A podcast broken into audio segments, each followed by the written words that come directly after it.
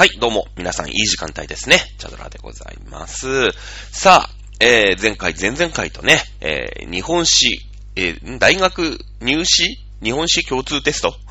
まあいいや、えー昔で言うとこのセンター試験ですけどね、徹底解説をしております。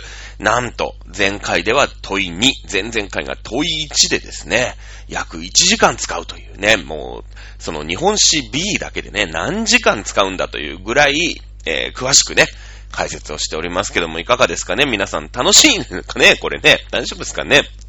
まあいいでしょう。もうやってしまったんでね、今日問い3。なんとか今日頑張って、問い3、問い4までやっていきたいね。次回問い5、問い6やっていきたいね。やっていきましょう。もうバッといきますよ。はい。もうじゃあ無駄話なし。問い、え、第3問いきましょう。次の文章は、中世の海と、人々の関わりの歴史について関心を持った高校生のひろみさんが、先生を訪ねた時の会話である。この文章を読み、後の問いに答えよ。ね。資料は一部省略者で書き改めたりしたこともあると書いてありますね。さあ、日本史の問題です。中世の海とっていうふうに言葉がありますね。まず、中世という言葉の範囲。これを確認しておかなくてはいけないですよね。えつまり、中世。まあ、日本史の中世と世界史の中世ってちょっと違うんですけど、意味合いがね。えー日本史の中世っていうのは、基本、武士の世の中。ね。で、武士の世の中でまだね、ああでもない、こうでもない、やってる時代が中世です。で、えー江戸幕府ができて、まあ、バシッと固まりましたよね。うん。えーの時代は、えーこれは近世になるんですね。で、明治になると近代になってくるんですけれども、おだから中世っていうのは武士の世の中でああでもないこうでもないよってやってる時代のことなんだ。まあ、つまり平安末期に兵士が出てくるよね。えーそれから、まあ、鎌倉源氏が出てきて、室町幕府が出てきて、まあ、その前で南北朝って時代があったけどもね、室町幕府が出てきて戦国時代になって、っていうのが、いわゆる中世、えー日本における中世ということになりますね。さあ、えー実はまあ、えっ、と、西洋における、その中世のくくりっていうのは、まあ、日本史でね、えーまあ、平安末期だから、まあ、そうだね、いい国作ろう鎌倉幕府なんだから、まあ、1100年そこそこぐらいから、うーんと、まあ、徳川時代になるのが1600年でしょ？だからそこまでが、まあ、日本でおける中世なんだけど、まあ、それがそのまま、その時代がそのまま、うん、えー西洋に行って中世になるかっていうと、これ違うんですよね。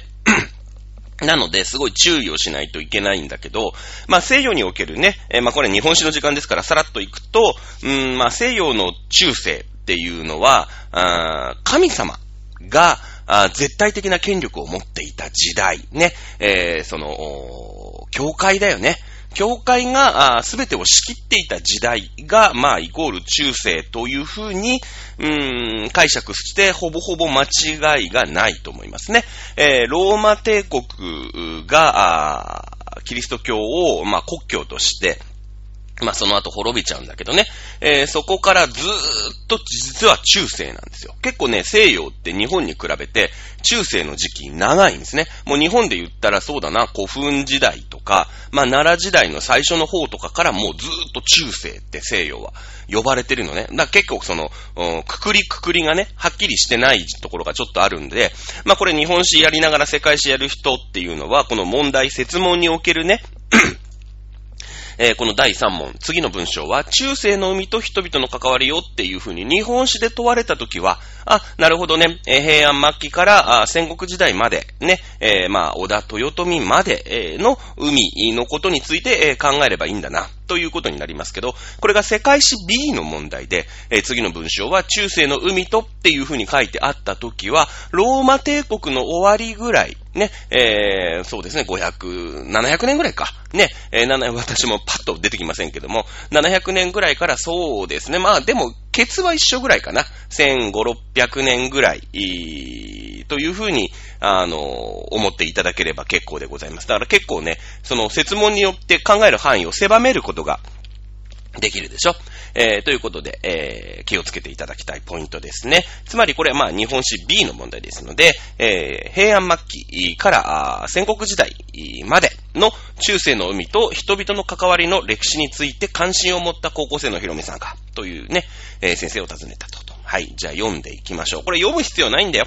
あの、普通にセンター試験やるときは、全く読む必要ありません。説問の方にとっとと移って、その時その時でこうやって、えー、説問のね、どこに入ってるのかな？これ読んでるとね、時間足りなくなっちゃうんだよね。うん。でも読んでいきましょう。ね。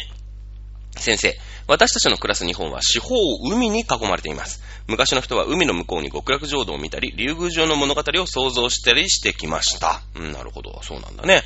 え海には様々なイメージが与えられ、海と深い関わりを持つ独特の文化が育まれてきたのですね。そうだね。えー、先生が、中世になると各地に港町ができて海上交通がより発達します。海上交通が発達すれば国内外の流通が活発になって技術革新や各地の特産物が生まれ、それらを扱う様々な職業、職能を持つ職人が登場します。えー、例えば四国で生産された藍が藍染めの藍だろうね。京都へ運ばれ染め物に使われるようになりました。うん。えー、朝鮮からは木版印刷の大増強ももたらされたのですよね。印刷技術が発達して情報の電波は飛躍的に高まったのでしょうね。うん、先生が答えます。よく知ってますね。このような流通を活発化させたのが、和光のような海をまたいで活動する人たちです。えー、やがてはヨーロッパ人まで交流に加わることで、地球規模の海のネットワークに広がってきます。そうだよね。もう、戦国時代になると、ヨーロッパ人ね、ポルトガル人みたいなね、鉄砲を伝えましたみたいなね、えー、ザビエルさん来ましたみたいなね、感じになります。さあ、そうですか。和光はただの海賊だと思ってました。歴史上重要な役割を担っていたのですね。えー、先生、そうです。えー、戦国の騒乱では、列島を隠して人、物、文化の移動を加速させました。鉄砲などの新しい軍事技術を普及させ、アジアやヨーロッパから出版文化がもたらされます。えー、ただ、こうした海をめぐる動きについてはまだまだ謎が多いのです。最近、えー、海底の発掘調査が進んでるみたいで、今後は考古遺跡からもいろんなことが明らかになるかもしれませんね。さあ、えー、一応読んでみました。まあ、こういうふうに先生とね、ヘロミさんが、あまあ、会話をしているというところで、じゃあ行ってみましょう。問いの一番。中世の海と人々の関わりについて述べた文として、誤っているものを1から4のうちから1つ選べ。ということになりますね。ねほら。だってさ、この1から4を読んで、それが合ってるか間違ってるか、まあ、いわゆる正語問題というやつですけれども、ね、えー、この上の文章、ね、先生とひろみさんの会話、全く関係ないでしょ。ね。なのでね、これいちいち読んじゃいけないんですよ。問1からバツのいかなきゃいけないんですね。そうしないと時間が足りません。はい、1読んでいきましょう。えー、これは中世の海と人々の関わりについて誤ってるか間違い、えー、正しいかということですね。3つが間違い、1が、1個が合ってる。さあ、えー、1、アジアやヨーロッパ諸国との交易が新しい製品や技術をもたらした。うん。パッと見なんかあってそうだよね。うん。えー、まあ、平安時代末期ですから、まあ、いわゆる遣唐使、ね、えー、唐、この前のね、問い2でも出てきましたよね。遣唐使ってのは平安時代にありました。まあ、末期ですからギリギリ行ってるかな？行ってないかな？みたいな感じ。まあ、その後ね、えー、隋唐五代つってね、えー、五国、五代、えー、その、十六国の時代ね、えー、五個十六国の時代か。あの、になっちゃうんで、えー、まあ、戦国時代にね、唐の後、中国はなってしまいます。五代時代になっちゃうんで、えー、っと、遣唐使行かなくなっちゃうんだけどもね。まあ、遣唐使で行くよね。それから、この時代、アジアやヨーロッパ諸国、まあ、あずっと来て、まあ、1500、1400年ぐらいになると鉄砲がもたらされたりとか、ね、えー、まあ、フランシスコ・ザビエルさん、キリスト教が伝わったりとか、いうことになるんで、アジアや、まあ、ヨーロッパ諸国との交易が製品や、新しい製品や技術をもたらした。な、これあってそうだね。うん。新しい、正しいと思います。これ成分です。2、戦争が新しい道具、技術の開発や導入を促した。うん。中世の海と人々の関わりで戦争っていうことになるよね。まあ、海外と戦争をしてる中世といえば、やっぱり鎌倉時代における原稿ということになるでしょうね。うん、原稿ということになるでしょう。えー、新しい道具、技術の開発や導入を促した。まあ、例えば、うん、鉄ハウなんつってね、えー、火薬をね、えー、陶器の瓶の中に詰めて、えー、バーンって割るみたいなね。え、まあ、手榴弾の、まあ、なんか、先祖みたいな、ね、のがあったりとか。まあ、もちろんまだね、えと、ポルトガルなんかと戦争はしてないですけど、まあ、てね、海からこう鉄砲が、えー、来てね、えー、そして、えー、その日本における戦争、安土桃山時代、まあ、戦国時代における、まあ、戦だよね、戦争。国と国の戦争ね。えー、それが、あ日本でね、え鉄砲というものを飛躍的に、うーん、まあ、導入をさせて、ね、え日本を軍事大国にしましたよ、なんていう歴史、あるよね。やっぱり中世の海から入ってきた鉄砲ってすごいさ、日本の戦争、日本の中、国内の戦争において、非常に大きなファクターをもたらしたと言えるでしょう。まあなんか2も正しいかなうん、そんな気するね。はい、3番。えー、大量の物資を遠隔地に運搬、輸送するための方法や技術改良がされた。うん、なるほど。まあ、なんか正しそうな気もするよね。やっぱり中世の 海との関わりの中で、大量の物資を遠隔地に運搬、輸送するための方法。まあだから、船がでっかくなったよとかね。えー、っていうことになってくるんじゃないでしょうか。まあ、これ、とりあえず、保留かな？うん。あのー、保留かな？まあなんか、あってそうだけど、確証はないよね。なんか。うん。まあ、あってそうかな、ぐらい。うん。4番。えー、和光は国家権力における保護を得て、アジアを自由に移動した。もう、ここだけでいいよね。この3番が合ってるかな、間違ってるかな、悩んでる暇ないんですよ。ね。えー、和光ってお茶戸塾の中で何回か出てきてると思うんですよね。いえ、海賊ですよ。ね、この、ひろみさんですか？先生との文章でも言ってますよね。えー、そうです、そうですか。和光はただの海賊だと思っていました、なんていうふうに言っています。その通りで、この和光というのは、まあ、いわゆる海賊というよりも、国家の、うーん、だから役人が乗ってない貿易船全部和光なんですよ。ね。えー、基本的にこの、この当時、例えば平の清盛なんていうのはね、日宋貿易、ね、宋と貿易をしてめちゃめちゃ平の清盛って儲けたんだけれども、その政府ね、日本政府、まあ、平の清盛がお墨付きを与えて貿易をする。ね、えー、のが、まあ、政府公認、ね、平の清盛公認の貿易船なんだよ。だけども、やっぱり海じゃん。今みたいに海上保安庁がしっかりしてるわけでもないし、レーダーがしっかりしてるわけでもないから、それはもうさ、ね、船乗って行く能力のあるやつは、どんどん買い付けに行って、どんどんこう、儲けようってするよね。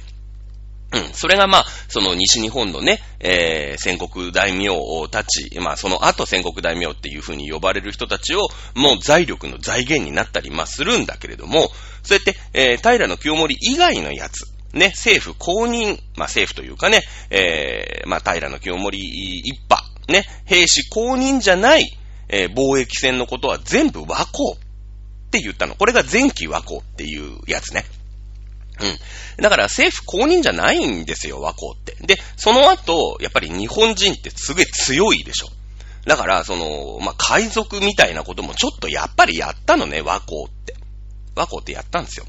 で、それを見た人たちが、朝鮮人とかね、その中国の沿岸部に住んでる人たちが、いや、俺たちはね、中国人なんだよ。中国人なんだけど、その前期和光って言ってさ、こう、日本のね、えー、まあ、政府、政府公認じゃない、平の清盛公認じゃない、えー、貿易船が来てさ、まあ、いろんなものを買ったりして、でも強いから逆らえないの。お前らこれなんだっつって、これを、なんか、儲かりそうだから、これいくらでよこせみたいな感じでさ、言うの。ね？あの、こう、ちょっとこう、なんていうの、えー、ヤクザな買い付けみたいのをするわけですよ。でもやっぱり武力があるから、もう朝鮮の人たちとか中国の人たちってのはこれ逆らえないわけ。ね？で、ああ、そうなんだ。なんか日本人って言っとけば、もう周りのその、なんか漁村とかさ、そういうのに、こう、でかい顔ができたわけ。日本人ブイブイ言わせてたわけよ。当時。ね？で、えー、ブイブイ言わせてたんだけど、うん、それを見てね、いや、俺たちも、あの、和光だって言って、例えばさ、日本のね、何々市の、船である、みたいな感じで言えば、これ、いい格好できんじゃねって思ったのが後期和光ね。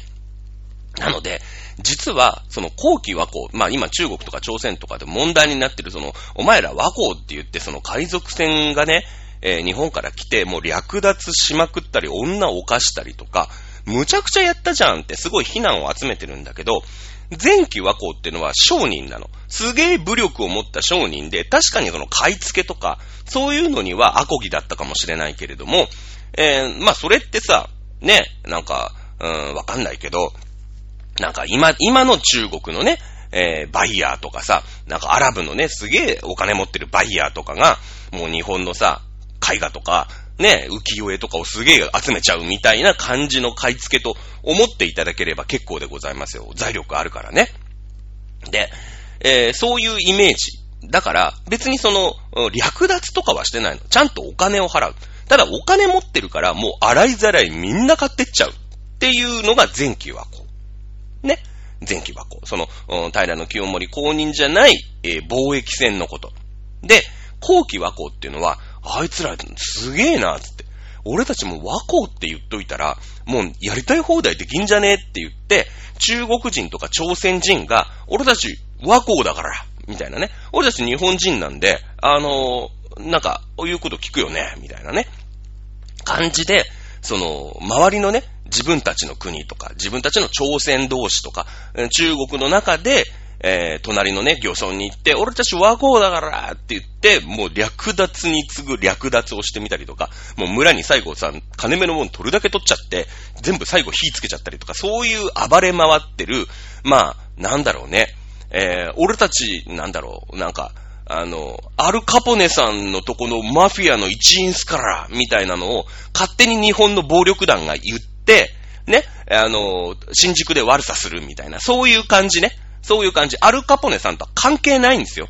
関係ないんですよ。だけど、いやいやいや、俺たちのバック、アルカポネさんいるんすよ、みたいな。ね。で、あのもう、歌舞伎町中のね、えー、なんか、こう、ビルからいろんなものを盗むみたいなね。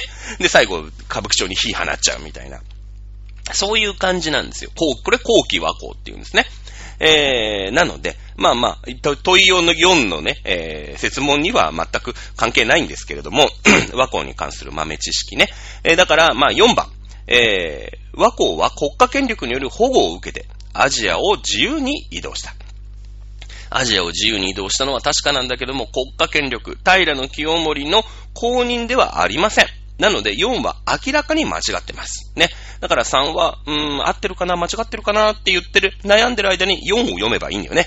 4は確実に間違ってますので、ここは4を選ぶのがいいと思います。はい。問いの2番行ってみましょう。えー、問いの2。河川部 A に関連して。河川部 A は各地に港町ができて海上交通がより発達しますだ。うん。これを見て、えー、海上交通の動向に関係して述べた文1から3について、古いものから年代順に正しく配列したものを1から6から1つ選べと。うん。えー、選択肢読んでいきましょう。これはもう年代の並び替え問題だね。これも別に、えー、問題文、その先生とのさ、ひろみさんの会話、読む必要全くないですよね。この選択肢1、2、3を、順番に並び替えて くださいよ、というのが、問題でございます。1、毛利輝元に従う海上勢力が、大阪本願寺、かっこ石山本願寺に兵糧を搬入した。2、長元は東大寺再建のため、瀬戸内海を通じて、周王国の材木を輸送した。3、平の忠盛は海賊鎮圧などの功績を経て、貴族としても活躍していった。なるほど。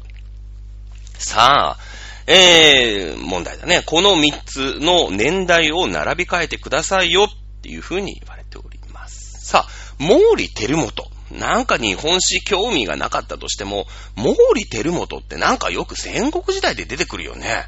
うん。石山本願寺。ねなんか戦国時代で織田信長と最後まで戦いましたよ。ね。で、えー、石山本願寺をぶっ潰した後、ね、えー、そのぶっ潰したのに功績があった、あ豊臣秀吉、ね、えー、まだ織田の部下だった豊臣秀吉が石山本願寺の後に作ったのが、これは大阪城だ。ね。なので、えー、これは、お毛利照元って言ったら、うん、戦国時代の大名かなっていう感覚あるね。うん、おそらく1500年代の話でしょう。2番、長元は東大寺再建のため、瀬戸内海を通じて周王国の材木を輸送した。うん。東大寺の再建っていう言葉だね。まあもちろんその長 長元が東大寺の再建っていうのを、えー、わかっ、まあ、あの、日本史のね、この、まあ、受験をする人は、長元、東大寺の再建、はい、何年ってパッと出てこなくちゃ実はいけないんですけれども、まあ、じゃあ、歴史を遡って答えていこう。東大寺再建って書いてあるね。東大寺がまず何かぶっ潰されたっていうことだよね。だって再建って書いてあるんだから、一回東大寺ぶっ潰されなきゃいけないわけだよね。え、順を追って考えてみましょう。東大寺って言ったら何だった？えー、奈良時代、なんと陸州の時代あったよね。これはもうなんと陸州の中心的存在なのはもちろん東大寺ですよね。奈良東大寺。だってあんなでっかい大仏建ててるわけでしょ奈良時代に。もう中心オブ中心ですよね。もうランドマークとしても一番中心じゃないですか。国家の中心。ね。えー、の時代がありました。その後時代が流れて、泣くようぐいす平安京。平安京に遷都したのは何でからだった？なんと陸州がブイブイ言わせすぎて、ね、えー、天皇になりたかった、あなろうとしてしまった、あお坊さんまで現れて、あれこいつほんとやべえぞ。ね、えー、天皇、女帝のね、えー、天皇を、まあ、愛人に、ね、えー、して、えー、天皇になろうとしたあお坊さんまで、ね、えー、出てきてしました。湯気の道教というお坊さんでしたよね。これもお茶と塾でやったよね。うん。で、やべえ、こいつらってなって、今、奈良にいたらあいつらの思うがままになっちゃうから、ちょっと離れて京都に行きますよ。ね。京都で平安京ってのを作りますよ、桓武天皇だ。ね。で、えー、っと、へ、京都にね、えー、まあ、都を作りまして。で、えー、京都の守りを盤石にするために、えー、北東、ね、の位置にあります。まあ、あ弱点でね、鬼門と言われた北東の位置に、えー、仏教総合大学、なんと陸州に代わる仏教総合大学を作りますよ。最長さん、ちょっと行ってきて勉強してくださいね。お願いしますよ。ね。つまり、で、この時期さ、なんと陸州はまだちゃんと勢力があって、いや、なんと陸州の京都バージョン、京都出張所作らせてくださいよって言ってたわけじゃん。ね？言ってたんだけれども、そうするとなんと陸州の勢力がさ、まだね、華厳州とか律州とかあったよね、三論州とか。ね、えー、あいつらがブイブイ言わしてくるから、いや、そんなんじゃなくて、新しい仏教、仏教総合大学最長さんお願いしますよの時代。だよね。まだ、なんと陸州、東大寺ちゃんとしてるんですよ。ちょっかい出してくるんですよ。ね、それを抑えるためが作ったのが、比叡山延暦寺。最長さん頑張った。ね。はい、じゃあその次の世代だよね。どっかで壊れなきゃいけないんですよ。はい、平の清盛の時代になります。ね。今度、兵士が出てくるでしょ。さあ、兵士は、ね、やっぱりさ、その平安をぶっ潰すみたいなね、その過去の、うーん、いわゆるその公家の時代、ね、えー、貴族の時代をぶっ潰すって言ってさ、まあ自分が最後貴族っぽくなっちゃうんだけど、まあ、武士として初めて、ね、えー、政権を取ったのが平清盛だよね。だからもうさ、過去の否定なんですよ。全否定したい。ね。なので、その、やっぱりさ、おまじないとか、なんか、そういうね、えー、占いとかに頼った平安のさ、なんか、なんとかでおじゃるみたいな政治をぶっ潰すと、もう力こそが全てなんだっていうのが出てきたのが、平清盛平氏の時代でしょこの時代に壊すんですよ。東大寺みたいな古臭いね、うん、あの、もうなんとかでおじゃるみたいな、そういう邪魔くさい勢力は、もうとにかくぶっ潰すと、いうことなんだよ。ねあの、もう、まだ、カム天皇とかで平安京に行った時代は、やっぱりそうは言ってもさ、ね、昔の吉見もあった。だって、自分の先祖のね、何々天皇、何々天皇みたいな時代は、奈良と仲良くしてたわけじゃん。東大寺と仲良くしてたわけじゃん。だからやっぱ無下にできないよね。だからちょっとま、奈良にいていただいて、私たちは京都でやりますから、みたいな感じしかできないんだけど、もう、平の清盛関係ないじゃないですか、そんなの。ね？天皇陛下とか関係ない、そういうリスペクトないじゃないですか。だから、今の平安京とはうまくやるよ。だって、えー、その平の清盛としてもさ、その天皇陛下に逆らうわけにいかないじゃないですか。で、やっぱり、今の天皇陛下にこう、歯向かうというか、奈良でね、くすぶっててさ、うん、ちょっと干され気味になってるやつは、もういいじゃん、潰しちゃえよ、あいつら、つって、兵士がぶっ潰すの。この時代。ね。この時代ぶっ潰すんですよ。はい。で、えー、その後ね。その後、兵士の後は鎌倉でしょ？鎌倉でしょ？鎌倉っていうのはさ、ね、源氏の政権じゃないですか。源氏の政権っていうのは、今度、兵士のアンチテーゼだよね。兵士のアンチでとしての、こう、ね、二大アルソックとさ、セコムっていうのがあって、やっぱアルソックの兵士は、良くなかったよね。だから俺が兵士を倒すんだって言って倒したのが源氏でしょ？だから、兵士がやったことをとりあえず否定するんですよ。ね。いやいやいや、鎌倉時代になって、いやいやいや、ね、奈良、東大寺さん、もう兵士がさ、なんか調子こいちゃって、ブイブイなんか、ね、あの、東大寺ぶっ潰しちゃったじゃないですか。いやいや、鎌倉としてはね、いや、兵士を倒すわけですから、協力してください。ね、えー、兵士をね、都から追い落とした暁には、東大寺しっかり私、面倒見ますからって言ったら、東大寺もさ、もう兵士にボッコボコにされてさ、もう、とりあえず寺のなんか廃寺みたいになってね、寺の後ボッコボコになっててさ、もうなんか息も絶え絶えなんだけど、いや、現人マジリスペクトします。ちょっとほんと助けてくんないと、平さんにほんとやられちゃうんすよ、みたいな感じで、その、うん、平の清盛をね、追い落とすときに、やっぱ協力してくれるじゃない自社勢力も。ね、そういう流れよ。ね、東大寺再建ってことは、平安貴族は東大寺に手が出せなかった。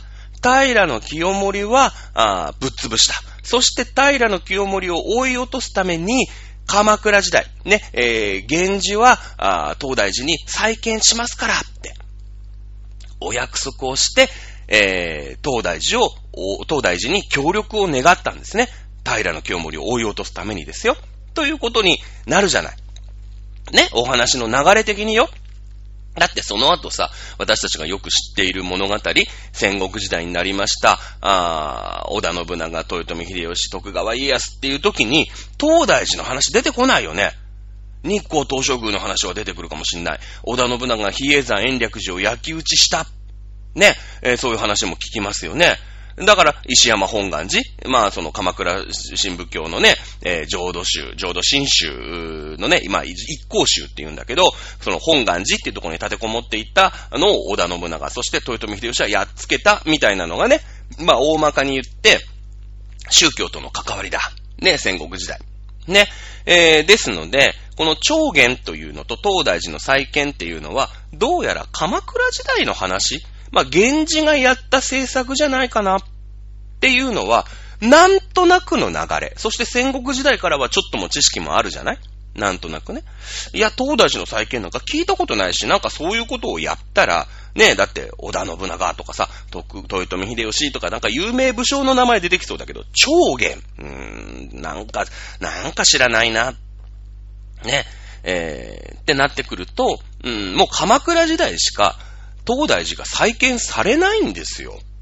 ぶっちゃけ。ね。で、これ鎌倉時代かな。はい、3番。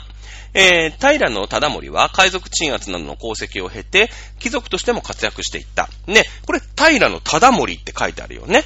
平の忠盛って書いてあるよね。平の清盛のお父さんになると思います。だから、これ兵士の時代でしょね、兵士の時代ってのは鎌倉時代よりも全然前じゃないですか。兵士があって鎌倉時代。ね、乗車必須の断りを荒らすベベンベンですから、あこれは3の方が2よりも古いよね。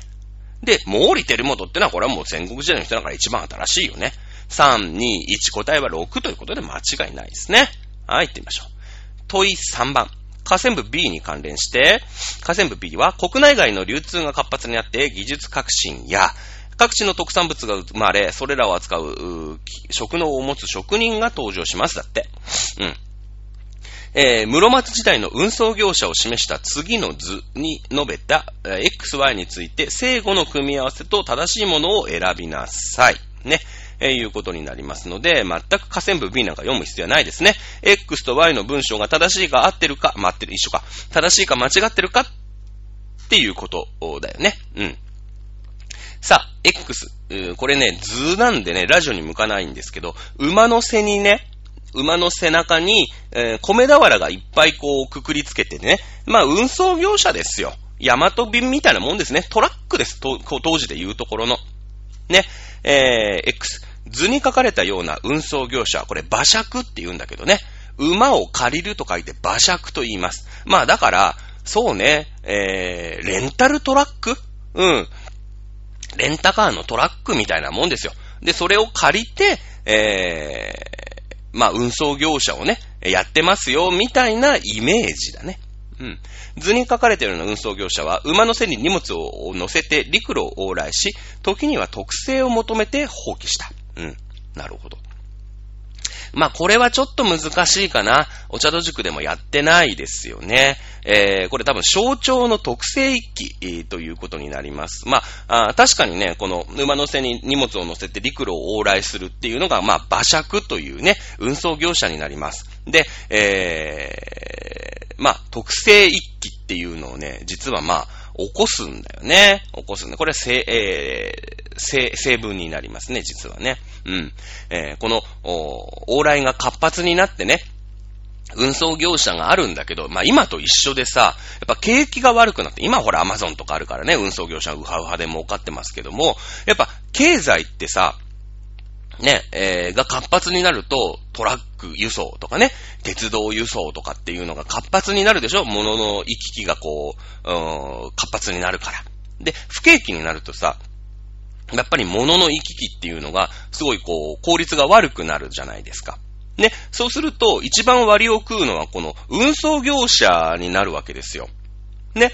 そうなってくると運送業者が立ち行かなくなって、まあだから、日本トラック協会みたいなところが、やっぱりね、えー、補助金をよこせみたいなことだよね。今ほらコロナ禍だから逆だよ。運送業者ってすごいに、あの、おうち時間が多いから、仕事がいっぱいあるような世の中になってね、えー、もちろんちょっとしたなんかコロナバブルみたいになってるんですよ。今すごい忙しいの。もう逆にブラック企業みたいな。佐川急便ブラックですよみたいな話聞くじゃないですか。ね。えー、だからほら、あ夜7時から9時のさ、あの、届ける時間帯のやつは1個減らしますとかなんかやってたりするじゃない？ちょ、あまりにも過酷すぎちゃって。ね、逆に、その、不景気になって物の往来、みんなが Amazon で物を頼まない時代になっちゃうと、この馬借っていうね、えー、佐川急便さんはお仕事がなくなっちゃう。で、みんなが、こう、飢えてしまうよね。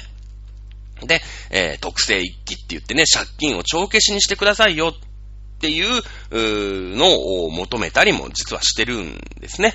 うん、なので、X は成分です。はい、Y。図に書かれている運送業者は、大見の大津、大見区の大津や坂本など、陸、水陸交通の要衝活動の拠点としていた。うん。えー、これもまあ成分、結果的に言えば成分になります。まあ、大見のね、大津。この大見に住み着いた藤原氏。ね。これ、近藤さんなんだよね、実はね。うん。大見の王という字ね。近いという字。うん。に住み着いた藤原氏。これ、な問いの1の問題また、ね、えー、派兵、は、は、派遣、ん？うん、なんか派生しちゃいますけどもね。えー、大見というね、京都から近い、まあ、湖が大見という国があるんですね。今の滋賀県にあたりますけれどもね。この滋賀県、大見国に住み着いた藤原氏が、あ大見の藤原、略して近藤というふうになります。ね。えー、近い湖があるんだから遠い湖もあるんですね。遠い、まあ、大見の見という字ね。まあ、見なのかな？絵という字ね。えー、これ、遠江見。これあの、浜松ですよね。遠江って浜松のことなんですね。ここに浜名湖ってありますよね。東、京都から見て、遠い湖はイコールその当時は、浜名湖だったんです。この辺を遠い、ね、え、遠い湖と書いて、東東海と読みます。ここに住み着いた藤原氏、生の遠藤さんですね。はい、えー、この辺も押さえておきましょう。はい。とえー、この問いの3番はね、えー、両方とも正しい文章ですね。だって、運送業者はさ、大津とか坂本、まあ、つまり琵琶湖までは船で運んでくれば楽じゃない。例えば、あまあ、新潟からお米を持ってきますよ。ね、えー、とかさ。ね、えー、九州の方から、こう、瀬戸内海じゃ、ね、まあ、瀬戸内海もあんないね、えー、と、中国地方、鳥取とか島根とか回って、えー、いろんな物資が来る。ね、えー、で、あのー、琵琶湖まではね、えー、船で来るでしょそっから京都に運ぶのはどうしても陸路を行くしかない。これを、その時に、陸上交通を担ったのが、この馬借という人たちなんですね、実はね。ね、えー、いうことになります。X も Y も成分ですね。これも1でいいでしょう。はい、日本史 B 問い4。河川部 C。河川部 C って何でした？朝鮮からは木版印刷の大大増強ももたらされたのですよね。だって。うん。に関して次の資料は、16世紀の朝鮮王朝内で当時の日本と朝鮮との貿易について述べられた一節である。この資料を踏まえて、当時の貿易に関して述べた分 A、D について、正しいものの組み合わせを1から4から選びなさいということですね。こういう時は必ず選択肢を最初に見ていく。ね。1番 AC、2番 AD、3番 BC、4番 BD とですね。これもさ、あの、センター試験、まあ共通テストの選択問題では必ずよくある話ですね。A から B、A と B でどっちかが合ってる、どっちかが間違ってる。C と D でどっちかが合ってて、どっちかが間違ってるというお話になります。これ資料問題ですね。朝鮮王朝実録とありますので、えー、朝鮮サイドのね、資料になります。これ日本サイドじゃありません。日本と朝鮮との貿易について、朝鮮サイドはどういうふうにえー、思っているんです。ね、えー、思っていたんですかっていう朝鮮のサイドの資料になりますね。A と B 見てみましょう。銀は日本の輸入品で、その多くは朝鮮からもたらされて流通量が大幅に増加した。B、綿布は日本の輸入品で、その多くは朝鮮からもたらされて、衣類などの材料として普及した。うん。つまりこの日本と朝鮮の貿易において、日本が輸入していたものは銀なんですか綿布なんですかっていう問題だ。うん。これは実は歴史をちょっと知ってる人だと、もう、えー、資料を読み込まなくてもわかるんだよね。日本っていうのは銀の一大産地なんですね。銀。岩見銀山とかね。佐渡は金山が有名ですけど、銀山もありました。えー、この当時、銀はね、どんどん日本から輸出をされて、日本はその銀を使って、いろんなものを日本に買って、えー、買う時代なんですね。今でこそ日本は、あ資源がない国っていうふうに言われていますけども、日本って火山国でしょ？ね、えー、ですので、やっぱりそういう鉱物資源ってね、実はめちゃくちゃ多いんですよ。だけど、その価値に正直気づいてない。だって、いっぱいあるんだもん。いっぱいあるところって価値低いですよね。そうですよね。例えば、中東で、うーん、の石油。これ価値低いですよね。だってどこでも取れるんだもん。ね。その代わり砂漠ですから、あそこは。例えば、ミネラルウォーター。これは価値高いですよね。めっちゃ高いじゃないですか。ね、石油はもうジャブジャブ取れるよ。今みたいに1リットルいくらですか？今、170円ぐらいですか？高くなったんですよね、今ね。ね、えー、そんなしないと思います。日本はだってさ、もう貿易で買うしかないわけじゃない。サウジアラビからエッチラ落ちたタンカーで持ってこなくちゃいけない。107、1リットル170円高いよね。うん。サウジアラビアそんなしないと思うよ。だって自分とこで取れるんだもん、掘ったら。ね？輸送費かかんないもん。だけど、日本水いっぱいあるじゃないですか。雨もいっぱい降る、川もいっぱいある。水。ね。それはまあ水道料金はかかりますけど、だって公園に行ったらただで水いくらでも飲めますよね。まあ、いくらでも飲んでる人あんまいないけどね。うん。だけどさ、まあ公園に行ったら水道はあるじゃないですか。蛇口ひねったら水出ますよね。喉潤せますよね。スーパー行ってきてください。ね。えー、駅行ってきてください。ウォーターサーバーのお水飲み放題じゃないですか。トイレの脇になんかさ、なんか足でベンって踏むとさ、お水ビヨーって出てくるじゃないですか。あんなのサウジアラビアにあってごらんなさいよ。みんなして飲み来ますよ。まあ、サウジアラビアはもうね、経済的に発展してますので、自分家で飲むよって人いるかもしれませんけれども、例えばアフリカの、うん、ちょっと貧しめの国にあんなのあってごらんなさい。みんな大挙として、ポリタンク持って水汲みに来ますよ、水道に。公園の水道に。だったらタダなんだもん。ねえ。まあそういうことですよね。ですので、日本はその銀とか金の価値に気づいてないんですね。だってさ、金箔とかをさ、もう金閣寺とかにベタベタ貼っちゃうわけでしょ。もうすげえじゃん。ね、中尊寺金色堂。ね、お堂にさ、もうなんか岩山のとこにくり抜いたとこにさ、お堂にさ、中尊寺根宿として金ピカの寺とか作っちゃうわけ。ね。ないでしょ、そんな寺。ないよね。海外に。なんでか。金が貴重だったんです。だから、貴重だからみんな欲しがるわけですよ。ね。日本ってね、金はね、結構、ね、明日か。また俺あれだね、日本酒の話するときに、あの、もののけ姫の話しちゃうけど、明日かくんが、お米を食いたいと思ったら、そんな、砂金の大粒だぞって砂金の大粒持ってんだよ。結構ね、日本の川で一生懸命川ざらいすると、砂金取れたんすよ。今取れないですよ。ね、その時にもう、どんどん日本は流出しちゃいましたから、金をね。うん。ね。日本は金を輸入、金を輸出してガラス買ってた国ですから。ガラスないんですよ。この話しましたよね。砂漠に雷がボーンって落っこちると、そこに、え、砂漠のね、砂が、あ高電圧で、こう、圧力がかかってガラスができる。正倉院報道にね、えー、ガラスの器がね、国宝として、えー、収められておりますけども、そういう感じなんですよ。まあ、なので、選択肢を見るためで、あ、日本って銀の輸入品ってことはありえないですよね。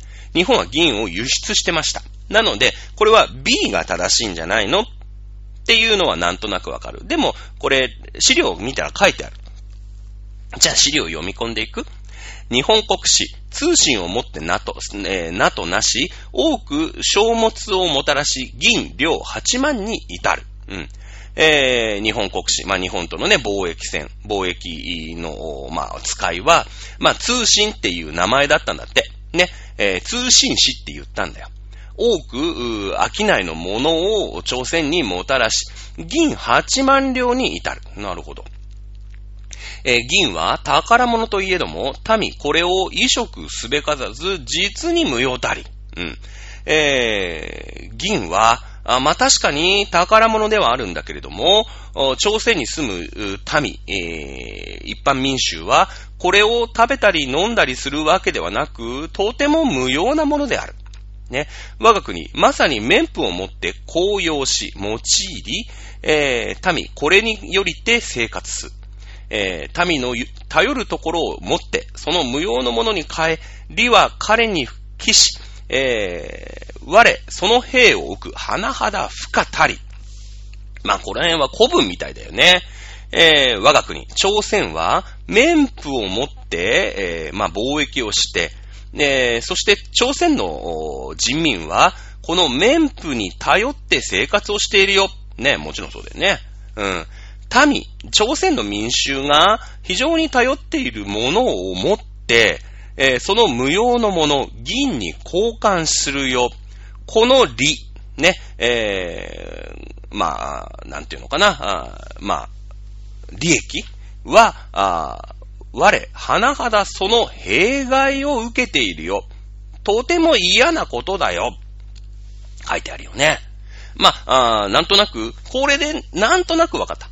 うん。確かに日本と貿易をして、我が国は、あその我が国の朝鮮の民衆が非常に生活必需品として用いている、綿布、ね、えー、を出して、ね、確かに宝物かもしれないけれども、銀8万両という銀を我が国は得た。ただ銀は宝物とはいえども、朝鮮の民衆にとって、これは無用のものである。ね。えー、無用、無用なものをゲットして、えー、民の生活必需品である、民、必需品である、綿布を出すということは、この利益というのは、この弊害の方が大きくて、この取引は本当にダメだよ。ね。えいうふうに言ってるんですよ。言ってるんですね。えー、ということからもわかるように、えー、綿布は日本の輸入品で、その多くは朝鮮からもたらされて衣類などの原材料として普及した。ね、えー、という B が正しいということになりますよね。銀は日本の輸入品で、綿布は日本の輸入品でということがありますので、日本が輸入したものは綿布ですよ。はい、C。朝鮮は現在の貿易をそのまま続ければ未来に大きな利益をもたらすと主張している。D、朝鮮は現在の貿易をそのまま続ければ未来に大きな弊害を及ぼすと主張している。うん。C は、うん、この貿易はとても朝鮮のためになっているっていうプラス思考だよね。うん。すごいこうポジティブ。D は、このままの貿易を伝えれば、続ければ、大きな弊害を及ぼす。つまりこれ、ネガティブ、発言だよね。朝鮮はこの、銀と綿布の交換、日本から銀が来る、朝鮮から綿布が出ていくっていう、貿易に対してどういうイメージを持っていたか。ね。えこの銀というのは確かに宝物かもしれないけれども、生活必需品としては本当に無用なものなんだよ。ね。えー、朝鮮の民が毎日これで生活実品として、えー、用いている綿布を外に出すなんてことは、甚だ不可なりって書いてあるよね。すごいマイナスのイメージ持ってるね。ですので、これは D が正しい。選択肢としては4番、B、D が正しいということになると思います。はい。えー、問いの6番。うん、問いの5番ごめん。えー、河川部 D に対して河川部 D は、なんて書いてあったのかな高校遺跡からもいろんなことが明らかになるかもしれませんね。なんか高校遺跡についての問いみたいだね。行ってみましょう。河川部 D に関連して、中世の遺跡、中世の遺跡なんだね。平安時代からあ戦国時代までの遺跡に示した文 XY と、その場所を示した地図上の A から D の組み合わせとして正しいものを選びなさい。うん。えー、選択肢。まず A, B, C, D。A は函館だね、これ。B。B はこれは福井。福井だね。C。これは長崎。D は種ヶ島というとこに土地がついてます。じゃあ、つまり、この X と Y という文章を今から2つ言うんだけども、これが、んどこの、まあ、地図上のね、どこのことを言ってるんですかっていうのを考えていく。はい。選択肢まず見ていく。x イコール a, y イコール c。x イコール a, y イコール d。x イコール b, y イコール c。X イコール b, y イコール d と書いてある。つまり x の文は a か b のどっちなんだ。ね。y の文章はあ c か d のどっちかだっていうことがわかるね。うん。言ってみましょう。じゃあ今から読む x っていうのは函館のことを言ってるのかな？福井県のことを言ってるのかな？ね、この福井県にある遺跡のことを言ってるのかな？函館にある遺跡のことを言ってるのかな？っていうのを考えながら読んでいくということになるよね。はい。X 読んでいきましょう。和人を建主とする建屋の後で、越前焼きと、おこれなんて読むんだろう。玉須焼きの大亀に入った37万余りの銅線が発見された。うん、なるほど。越前焼きって言葉あるね。越前ってどこだった？福井県だよね。福井県かって言って、B。ね、さっき福井と函館の話だもん。うん。だって、越前焼きのさ、ね、亀、大亀に入った銅線が発見されるんだよ。これ B かなこれ引っ掛けなんだよね、実は。これ実は引っ掛けなんですよ。ねえ、ー、よーく見て、この X という文章を読んだ方がいい。はい。和人を建主とする館の後でって書いてあるよね。この遺跡は和人が建主とする館の遺跡なんだって。うん。いい？中世だよ、これ。中世。中世っていうのは、まあ、鎌倉時代。ね。それから、あ室町時代。南北朝時代、室町時代、えー、戦国時代。だよね。この時代に、この時代にだよ。この時代に福井に遺跡がありましたっていうのを表す文章に、え、この遺跡は和人を建主とする館の後でっって言うかなだって当たり前すぎん？わざわざ和人を建主とする館の後でって言ってるんだよ。ここにはなんと和人が住んでいたんだよっていう遺跡なんだよ。これがびっくりポンなわけでしょ？ね。ね。そうだよね。今、このさ、ね、えー、平安時代、まあ、鎌倉時代でもいいですよ。鎌倉時代の遺跡が発見されました。ね、戦国時代の遺跡が発見されました。なんと福井県には和人が住んでいたんです。ニュースになるかな？ならないんだよね。だって当たり前じゃない。もう当時とっくに鎌倉時代、ね、えー、室町時代、えー、と、戦国時代っていうのに、もう福井はさ、和人住んでて当たり前じゃないですか。ね。もう日本人が住んでるわけですよ。普通に。だって戦国時代とか朝倉義景とかさ、浅井長政とかさ、もう普通に日本だったわけ。ね。この時代に函館、北海道の函館に、なんと、これは日本人のルーツで和人が住んでいたんだよって書いてあるね。確かにその越前焼きっていうのは福井の焼き物なんだけど、この当時、函館に、ね、越前焼きがあった。つまり、この福井、まあ、日本、日本のね、もうほぼほぼ日本ですよ。ゴリゴリの日本と、ね、行き来があった。和人が住んでいたんだよ。